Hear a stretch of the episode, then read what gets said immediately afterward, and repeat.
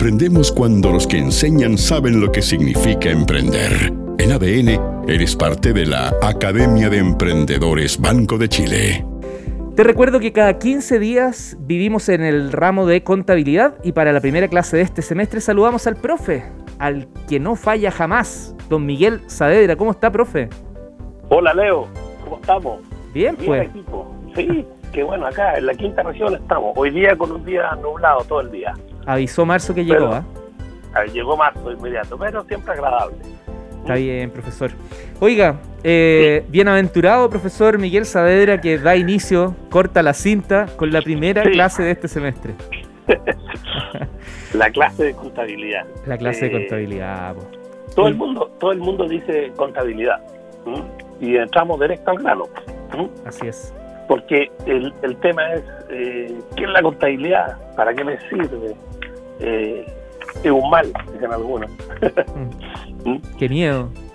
Qué miedo, claro. Eh, y lo que aquí queremos hacer y hemos tratado de hacer en la academia, ¿no es cierto?, es decirle, pierdan ese miedo, acérquense a la contabilidad, edúquense un poco en lo que más puedan, digamos, respecto a alguna técnica contable y interactúen con su contador. ¿ah? algunas cosas, rebátenle y, así va a ser mejor porque en realidad aquí entramos directamente a lo, que es la contabilidad como definición. La contabilidad, de alguna manera, algunos dicen es una técnica, otros dicen es una ciencia, algunos autores dicen, mira, es un cuerpo de conocimiento, eh, otros dicen, es una serie de procesos financieros, está lo mismo, en definitiva, lo que sea.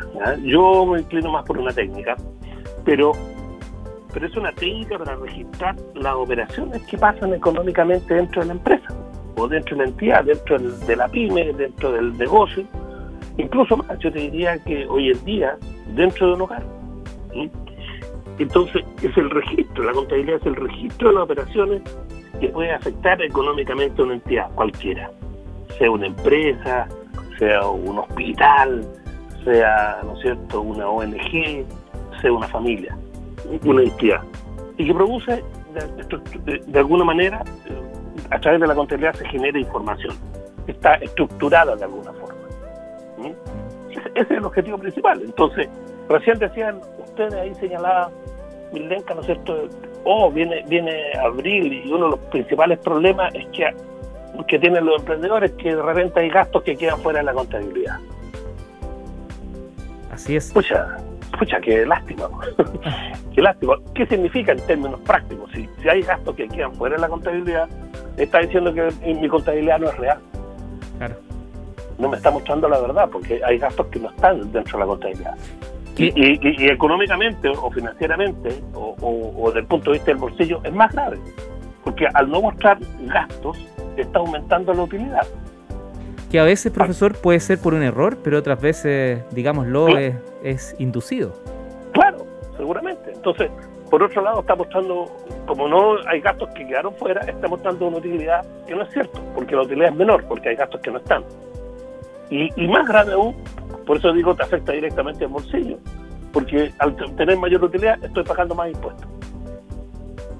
Profesor, ¿cuál es, ¿cuál es ese mensaje que le entregas? ¿Cuáles son como un poquito algunas recomendaciones para este profesional que a lo mejor se vio en la necesidad de emprender o bien alguien que encontró una oportunidad de negocio y que va a tener que lidiar en el sentido ni positivo ni negativo, sino que trabajar, saber conversar con, el contador y con la contabilidad? Claro. Eh, lo importante, independiente que, que, no sé, puede ser un un médico veterinario, por, poner un ejemplo, y, no tiene contabilidad y no tiene por qué saber.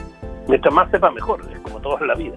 Pero, ¿qué es lo que tiene que tener claro una persona y, el que emprende? Principalmente, ¿qué es lo que gasta? ¿cierto? Puede tener hoy día su propia planilla Excel, anotar todos los gastos que, que, generó cualquiera sea, aunque mira, tuvo que dar una propina, ponga la propina dentro de los gastos.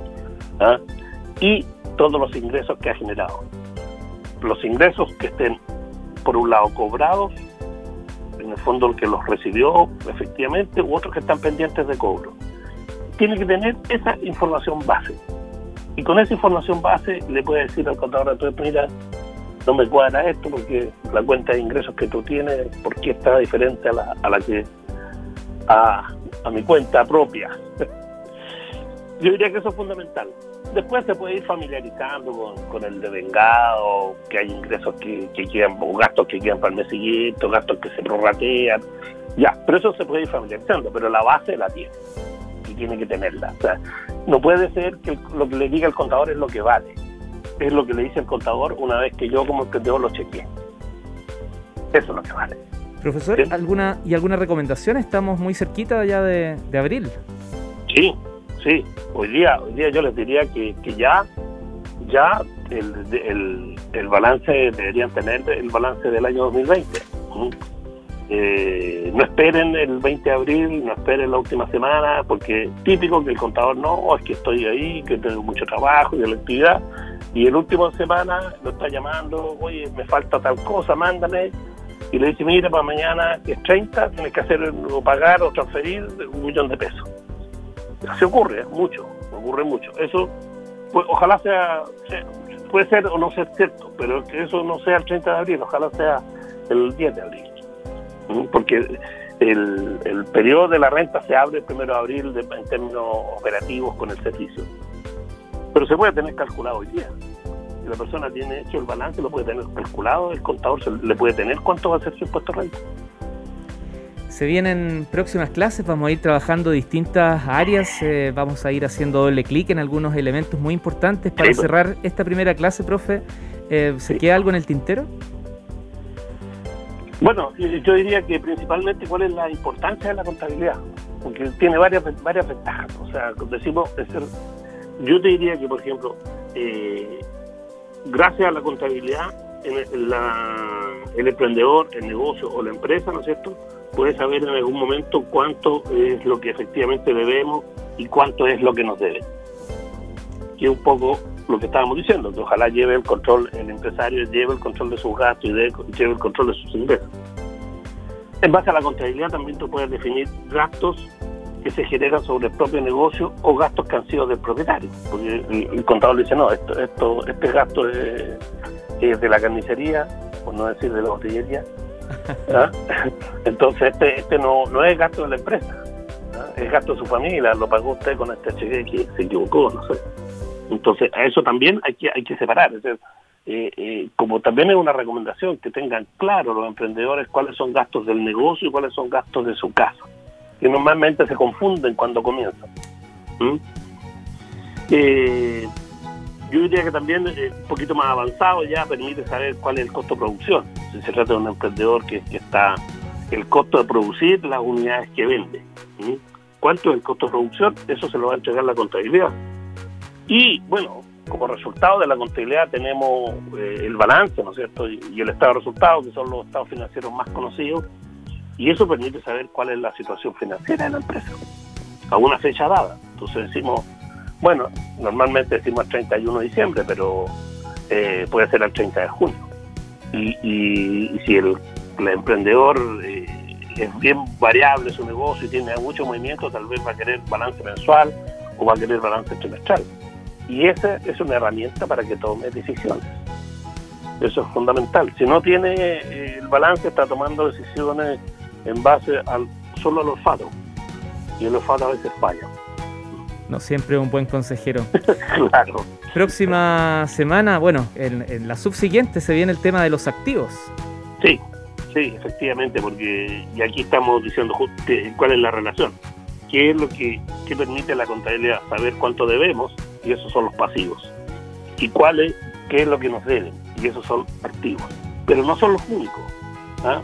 Si yo también participo en el negocio, también tengo un activo, si genero una marca, también tengo un activo, ¿no es cierto? Entonces, eh, eh, hay activos que son tangibles y si compro un vehículo, compro una máquina, también son activos, y hay otros activos que son intangibles, pero que también la contabilidad de alguna manera los reconoce.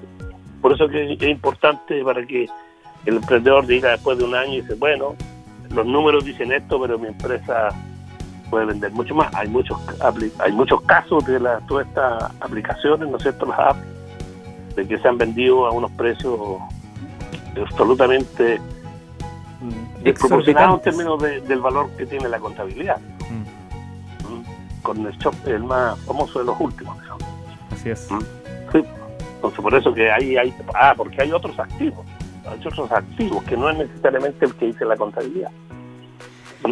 Profesor Miguel Saavedra, muchas gracias por esta primera clase aquí en la Academia de Emprendedores Banco de Chile. No, pues nada que agradecer, se nos hace corto nomás el espacio. Pues. Pero bueno, eh, trataremos ahí de, de darle para que vayan quedando claros los conceptos y nuestros alumnos no se ah, no se sientan defraudados. Profesor, vamos a hacer un pregúntame lo que quieras durante marzo y vamos a tener una hora para conversar ahí con, los ah, alumnos. Solo, solo para el profesor Miguel Saavedra. Vale, estupendo. ahí nos coordinamos. Ya, Leonardo. Un abrazo, que estés muy bien. Igualmente, un abrazo. Chao, profe. Aprendemos cuando los que enseñan saben lo que significa emprender. En ADN, eres parte de la Academia de Emprendedores Banco de Chile.